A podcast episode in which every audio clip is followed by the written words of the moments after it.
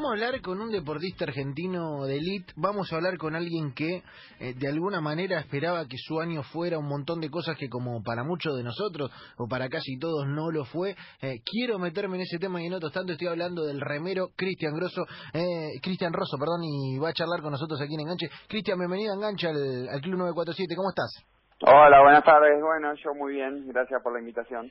¿Cómo vamos con esa cuarentena? ya te digo, arrancaste mal, porque remero y abogado, ninguna de las dos eh, actividades exceptuadas, ninguna eh, que te permita, por un lado, poder zafar, con lo cual, Cristian, ahí arrancamos mal.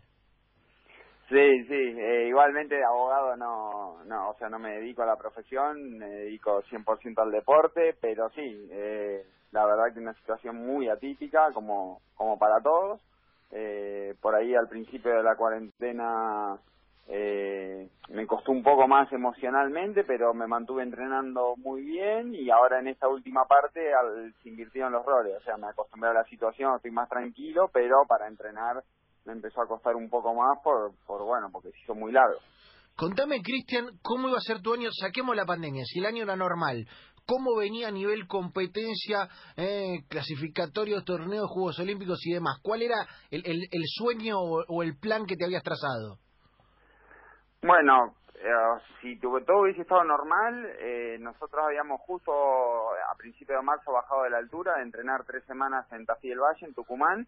Eh, nos faltaban tres semanas de entrenamiento en, ahí en Tigre con la selección y a principios de abril nos íbamos a Europa a competir en dos Copas del Mundo y en una regata en Italia, una regata internacional, y a fin de mayo teníamos en Suiza, en Lucerna, eh, la clasificación para, para Tokio, donde clasificaban los primeros dos de bueno de todo de todo el mundo eso sacando los 11 que ya habían clasificado en el mundial del año pasado. Eh, como nosotros el año pasado en el mundial salimos 13 eh, bueno, quedamos a dos puestos de clasificar, no clasificamos y nos quedaba este repechaje para, para clasificar para Tokio. Que, que sin, a ver, que sin poner eh, pronóstico, de acuerdo al, al, a cómo te fue en el Mundial y a las competencias previas y demás, estaba la posibilidad de que fuera serio aspirante ese lugar.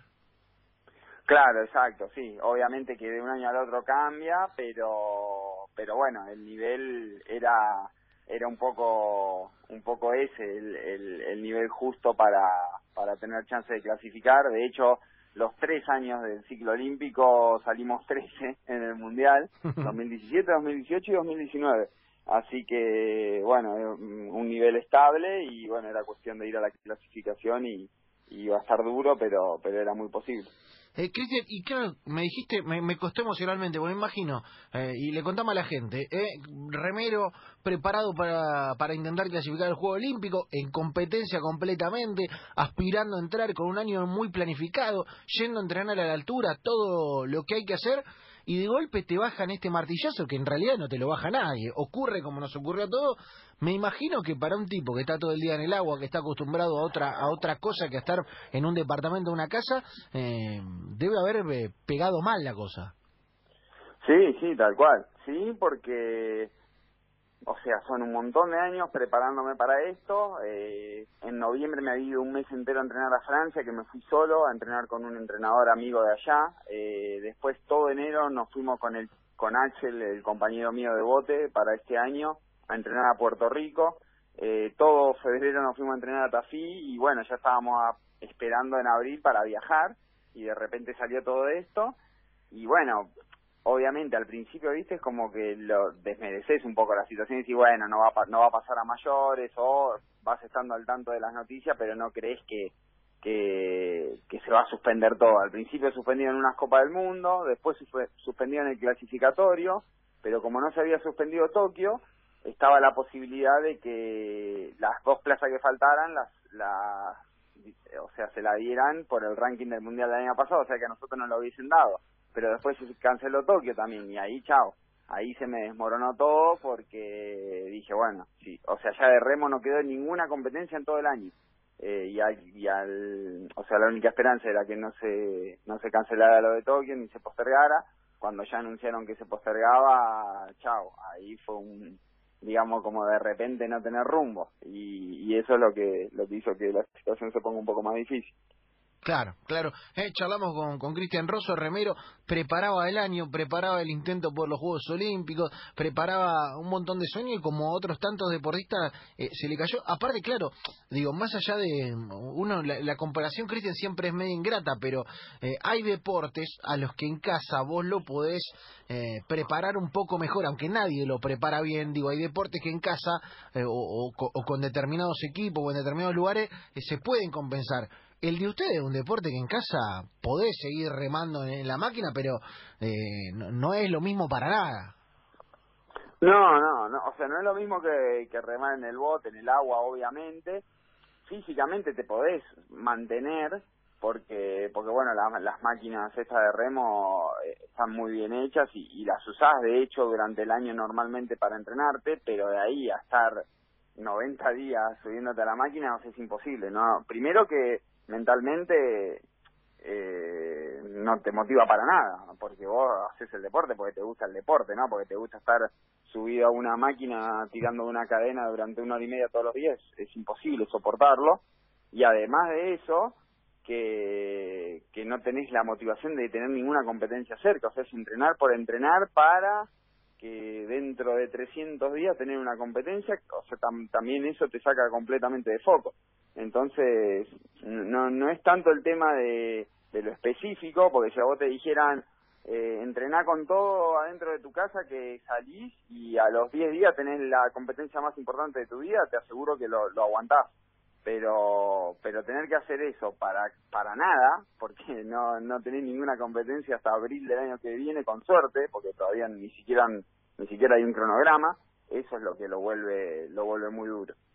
Bien, y claro, y, además digo, eh, no, me quiero meter con cuestiones que tienen que ver con decisiones particulares o calendario o historia o incluso carreras deportivas, pero eh, claramente, eh, Cristian, estás más cerca del final que del arranque, con lo cual yo calculo que eso estará en tu cabeza, que cada momento perdido, cada mes perdido es un mes menos de carrera, cuando por ahí es más joven decía, bueno, me quedo un montón, tengo un montón para adelante, ya no es lo mismo en ese sentido. No, ni hablar, ni hablar, es, así. Eh, cuando sos más chico, obviamente que si estás motivado te aguantas todo mucho más fácil y, y como todavía estás en un proceso de construcción de tu de tu nivel y de tu y de tu capacidad para para entrenar, todo el tiempo estás aprendiendo, todo el tiempo estás mejorando, es una cosa. A la edad que tengo yo, que ya tengo 36 y que estoy en el sobre el final de la carrera y que ya lo que me motiva son los eventos concretos o, un, una competencia específica, eh, hacerlo por nada no, no, ya no me dan ganas de hacerlo, me dan ganas de, de tener un objetivo claro como tenía el de Tokio y, bueno, y, sacrificarte con todo y hacer todo el esfuerzo para lograrlo. Y, en ese bajón que decís que te agarró, ¿pensaste en, tirar toda la miércoles o esa idea no nunca cuajó y siempre estuvo la de volver y ir y pelearla y hasta donde No, sí, por momentos lo, lo tuve, porque bueno, de repente me encontré encerrado con un montón de tiempo libre y tiempo para pensar, situación en la que no estaba y ah, nunca, digamos, nunca había estado en una situación así. Pues que soy chico, no sé, terminé el colegio, entré a la facultad, terminé la facultad, me propuse eh, mejorar en remo y todos los años con objetivos y, una planificación clara y de repente por primera vez en mi vida me encuentro con que no no tengo control sobre sobre lo que lo que quiero hacer a dónde quiero llegar porque no hay nada. Eh, es como que de repente un año te digan bueno estás eh, estás vagando por el espacio y no tenés ningún lugar al que ir te lo tenés que aguantar y esperar al año que viene a ver qué pasa entonces esa situación eh, es totalmente nueva y bueno, por momentos me levantaba la mañana y decía, bueno, pero ¿para qué voy a entrenar si no tengo ganas? O, o calculando a ver cuánto tiempo falta para que sea importante volver a ponerse bien físicamente, mentalmente, volver a remar al bote, o sea, todo era una incertidumbre. Ahora por suerte ya estamos más cerca y de que se termine y, y el panorama cambia un poco, pero pero bueno, no no dejó de ser bastante atípico. Tampoco es cuestión de, muchas veces también lo pensaba, de quejarte o de, o de, o de ponerte en víctima, porque tampoco es así, es una situación que le afectó a todo el mundo y de hecho hay millones y millones de personas que están mucho peor que nosotros. Lo nuestro es no hacer deporte, y pero hay gente que, que está mucho peor, no, no es para entrar en detalle, pero bueno, todos sabemos que hay gente que lo está pasando mal. Sí, obviamente que, viste, cuando uno se queja de, eh, en el caso, no sé, nuestro, eh, se queja, viste, de, cierto hastío, de cuando uno se tiene que quejar, piensa en el otro y dice, bueno, no digo nada, bueno, me la banco mal. Hay gente que la está pasando mal de verdad y hay gente que incluso la está pasando mal para cumplir la cuarentena, digo, se está eh, dejando cosas de lado, no teniendo un mango en el bolsillo, un montón de cosas más para cumplir y para cuidarnos a todos. Así que siempre eso están adelante de todo, pero es verdad que la situación del deporte es una, es una situación para, para ver. Y además, eh, Cristian, te digo, eh, si uno repasa eh, en lo que tiene que ver con otras disciplinas, por ejemplo, Gata Fernández se acaba de retirar la semana pasada, entré en cuarentena, no me dio más ganas de entrenar y me fui. Luis Escola, que tenía de horizonte final Tokio, dijo, bueno, le pego un año más, voy a ver cómo hago. Ahora dejó su equipo y va a analizar qué va a hacer. Eh, y, así un montón de, de casos más eh, de, deportistas que eh, de alguna manera están reconsiderando. Así que quédate tranquilo que no sos el único al que le ha costado. Nosotros te mandamos este abrazo y, esperamos que, que, cuando se pueda se vuelva a entrenar y, y que no solo eso, sino que el gran horizonte de Tokio se te dé, porque de acuerdo a la trayectoria y además sobre aquel hito olímpico de Londres, eh, esté, esté todo como tiene que estar. Dale, bueno, sí, tal cual. Esa mirada que vos decís es, es una mirada positiva y que hay que tratar de tenerla. Y bueno, muchas gracias a ustedes y nos hablaremos más adelante. Abrazo grande, hermano. Abrazo.